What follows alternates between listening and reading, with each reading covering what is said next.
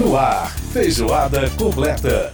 Música e informação com tempero especial para fechar os trabalhos da semana. Feijoada completa. Apresentação Edson Júnior.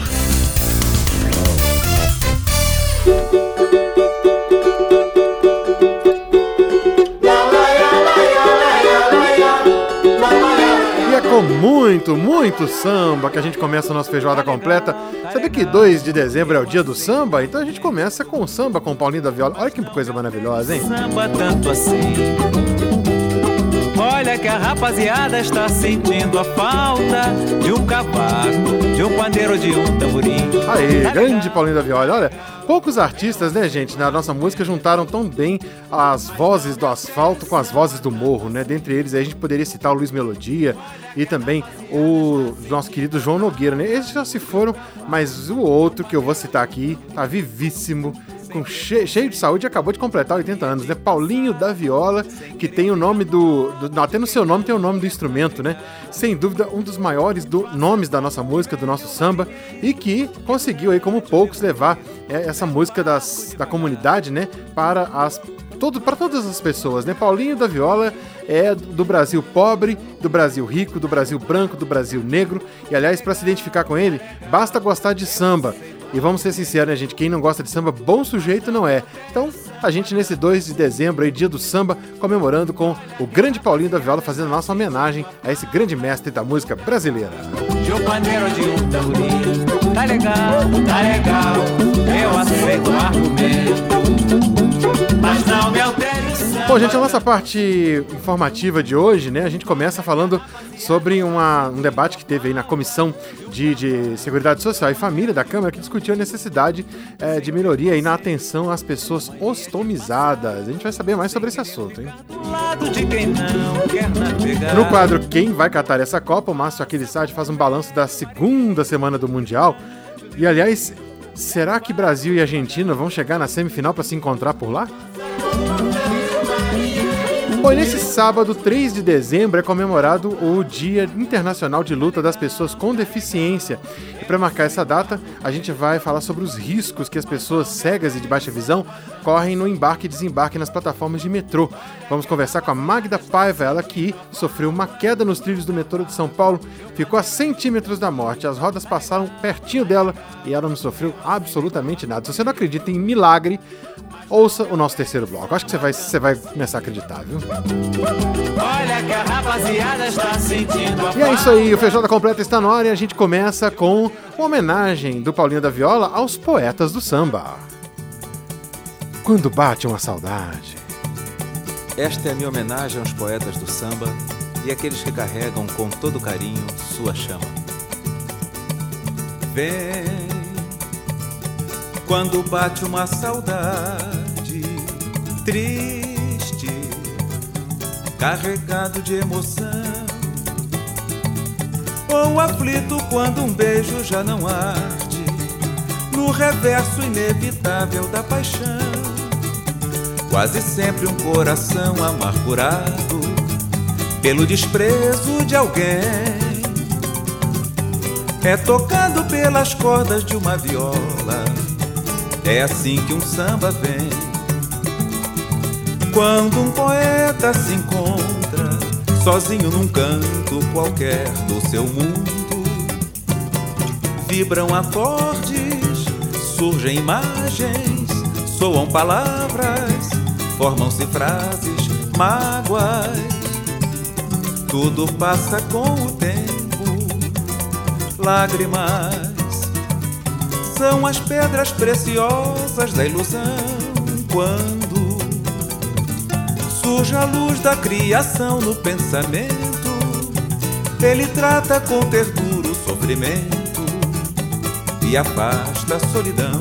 Mas vem, vem, quando bate uma saudade triste, carregado de emoção.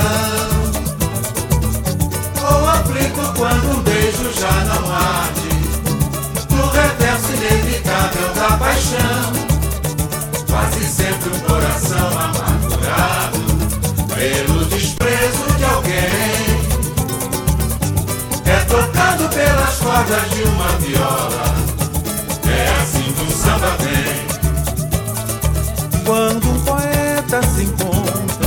Sozinho num canto qualquer do seu mundo, vibram acordes, surgem imagens, soam palavras, formam-se frases, mágoas. Tudo passa com o tempo, lágrimas são as pedras preciosas da ilusão. Quando surge a luz da criação no pensamento, ele trata com ternura o sofrimento e afasta a solidão. Mas vem, vem, quando bate uma saudade triste, carregado de emoção quando um beijo já não arde No reverso inevitável da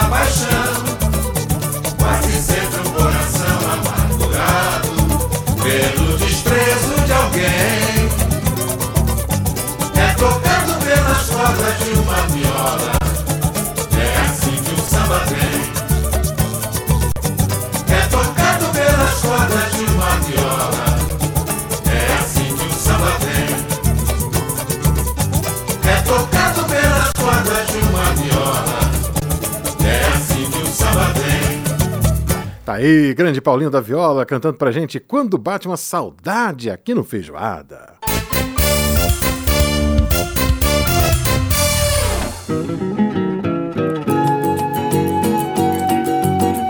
Olha, esse tem um clássico desse nosso samba brasileiro, é essa canção, né? Onde a dor não tem razão uma das músicas mais lindas do Paulinho da Viola. Eu sempre gosto de escutar e é um samba clássico pra gente, né? Coisa linda demais. Vamos ver um pedacinho.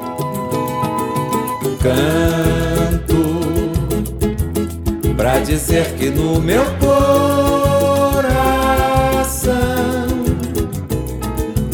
já não mais se agitam as ondas de uma paixão. Ele não é mais abrigo de amores perdidos é um lago mais tranquilo, onde a dor não tem razão. Aí, lindo demais, onde a dor não tem razão. Uma música de muito otimismo, inclusive, né? Uma música realmente muito bonita, com uma letra também muito linda. Grande Paulinho da Viola cantando aqui pra gente, sendo homenageado no nosso programa de hoje. Bom, gente, a Comissão de Seguridade Social e Família da Câmara, né, realizou uma audiência pública nessa semana para debater os direitos e a atenção para do poder público, né, as pessoas que são ostomizadas. Né? O evento que contou com a participação de representantes de pacientes que apresentaram as suas reivindicações, como é, o fornecimento de bolsas de melhor qualidade para os pacientes que é, utilizam colostomia e também a maior brevidade para correção aí para cirurgia de reversão daqueles pacientes que podem, né, voltar a ter as suas funções normalizadas. É aquelas pessoas que usam a ostomia por um tempo e podem depois é, voltar à normalidade na sua, na sua, enfim, na sua parte física, né? Bom, a deputada Carmen Zanotto, do Cidadania de Santa Catarina, é uma das autoras do requerimento para a realização dessa audiência. Conversa com a gente agora. Deputada, prazer falar com a senhora, tudo bem? Tudo bem, um prazer estar sempre com vocês, repassando as atividades aqui da nossa casa.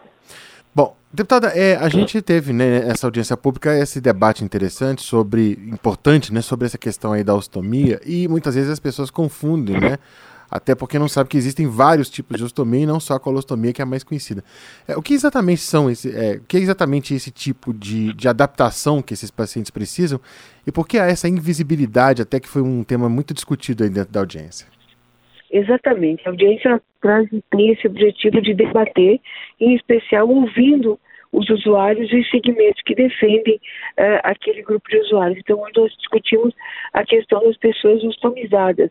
E nós temos uh, uh, a lei, né, da conhecida e mais clássica uh, de conhecimento mais amplo, que é a questão uh, da pessoa com bolsa de colostomia. Nós temos, por exemplo, pacientes que, uh, por um câncer de cabeça ou pescoço ou outro motivo, outra patologia, tenham tido a necessidade de ter uma traqueostomia.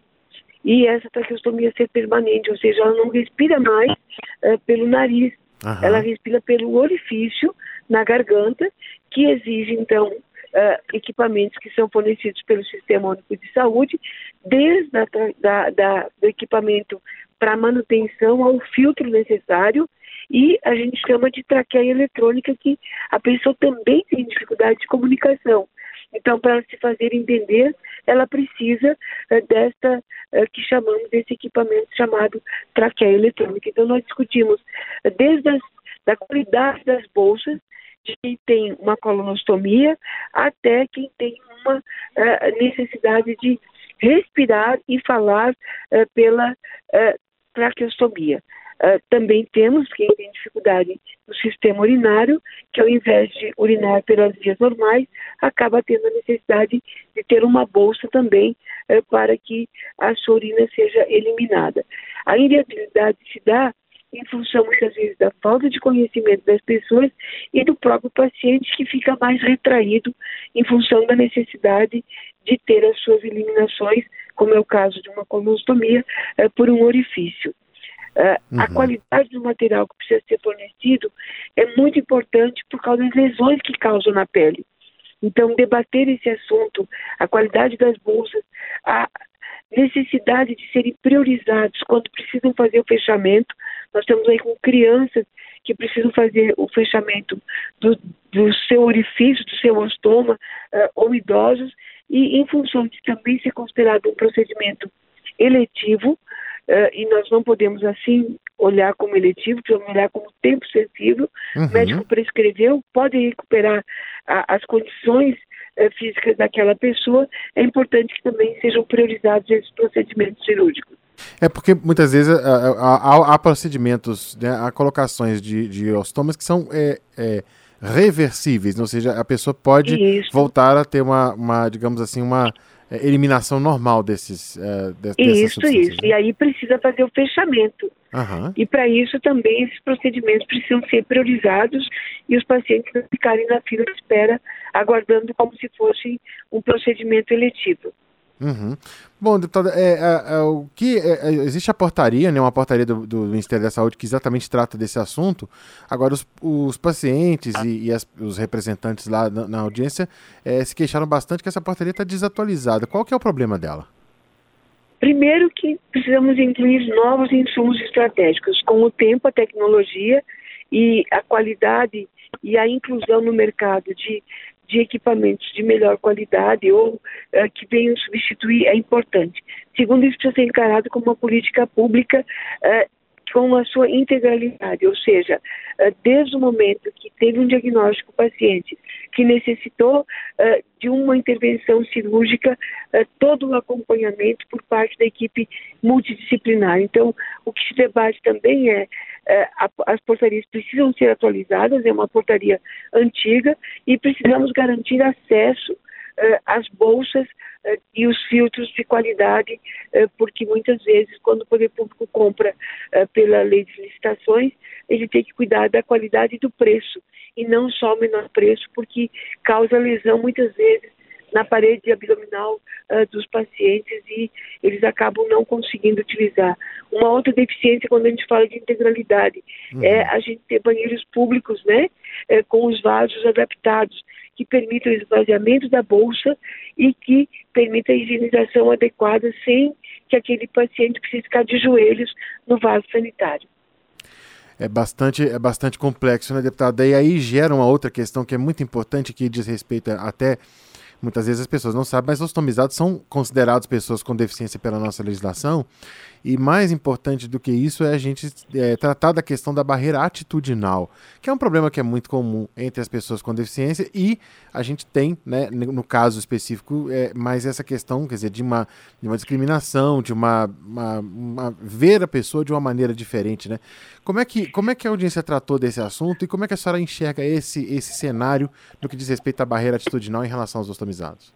É, é, mais fácil eu considerar uma pessoa com deficiência, pela lei brasileira da pessoa com deficiência, uhum. é, aquilo que é mais visível, ou seja, uma pessoa que tem é, uma perna amputada, tem um braço amputado, é, ou tem por uma outra patologia, né, é, uma paraplegia, e a pessoa ostomizada também tem esses direitos. Então, que são os direitos assegurados na lei brasileira da pessoa com deficiência. Uhum. E ela precisa tomar conhecimento, se apropriar dos seus direitos também para reivindicar. Então, na audiência pública, a participação de um advogado fazendo toda essa exposição, mostrando os direitos da pessoa somizada, eh, para buscar, inclusive, garantir esses direitos, eh, foi muito importante. Perfeito. Deputada, qual é a sua expectativa é, daqui para frente em relação a esse debate? A senhora a, vai, continuar propondo essa discussão em relação é, com o Ministério da Saúde? Quais são os próximos passos? Esse debate ele vem com muita intensidade há muito tempo no Ministério da Saúde. E os avanços se dão em função da participação da sociedade civil, com o parlamento, com os gestores. Então, as revisões de portarias e a inclusão de novos insumos uh, se dá através do Ministério da Saúde. Por isso que a gente já vinha mantendo essa pauta, algumas coisas a gente conseguiu avançar, em especial uh, para os filtros de quem tem traqueostomia, mas ainda estamos longe de ter o ideal lá na ponta. O que, que é o ideal na ponta? Que um paciente que tem necessidade de ser uh, uh, colocado num procedimento cirúrgico que venha a ter uma bolsa de colostomia ou uma traqueostomia, uh, ele precisa sim da garantia do poder público através do Sistema Único de Saúde do que é necessário. Então, já existiu um debate, esse debate precisa se manter e nós precisamos garantir cada vez mais a integralidade eh, das ações de serviços de saúde e é só com a participação da sociedade civil organizada que a gente conquista esses espaços. Qualidade, é, integralidade e brevidade, né, deputada? Porque não dá para esperar, né? Não Realmente, dá para esperar e não, não dá, dá para a gente imaginar que nos dias de hoje a gente ainda tem pessoas com uh, um saquinho plástico uh, uh, adaptado uh, substituindo uma bolsa de colostomia, porque não recebeu do poder público o que deveria ter recebido no momento adequado. Realmente é, é uma situação complexa que precisa ser debatida e precisa ser é, colocada aí para a nossa sociedade. Deputada Carmen Zanotto, muito obrigado pela participação aqui no programa. Deputada Carmen Zanotto do, é, do Cidadania de Santa Catarina conversando com a gente. Obrigado pela entrevista, um grande abraço e sucesso na continuidade Obrigada, do seu trabalho. forte abraço. Obrigado. Muito bem, a gente ouviu a participação da deputada Carmen Zanotto, do Cidadania de Santa Catarina. Você ouve mais um pedacinho de Paulinho da Viola, onde a dor não tem razão. A gente vai pro intervalo e volta já já aqui no Feijoada. É abrir as janelas da vida e cantar como jamais cantei esta felicidade ainda. Feijoada completa.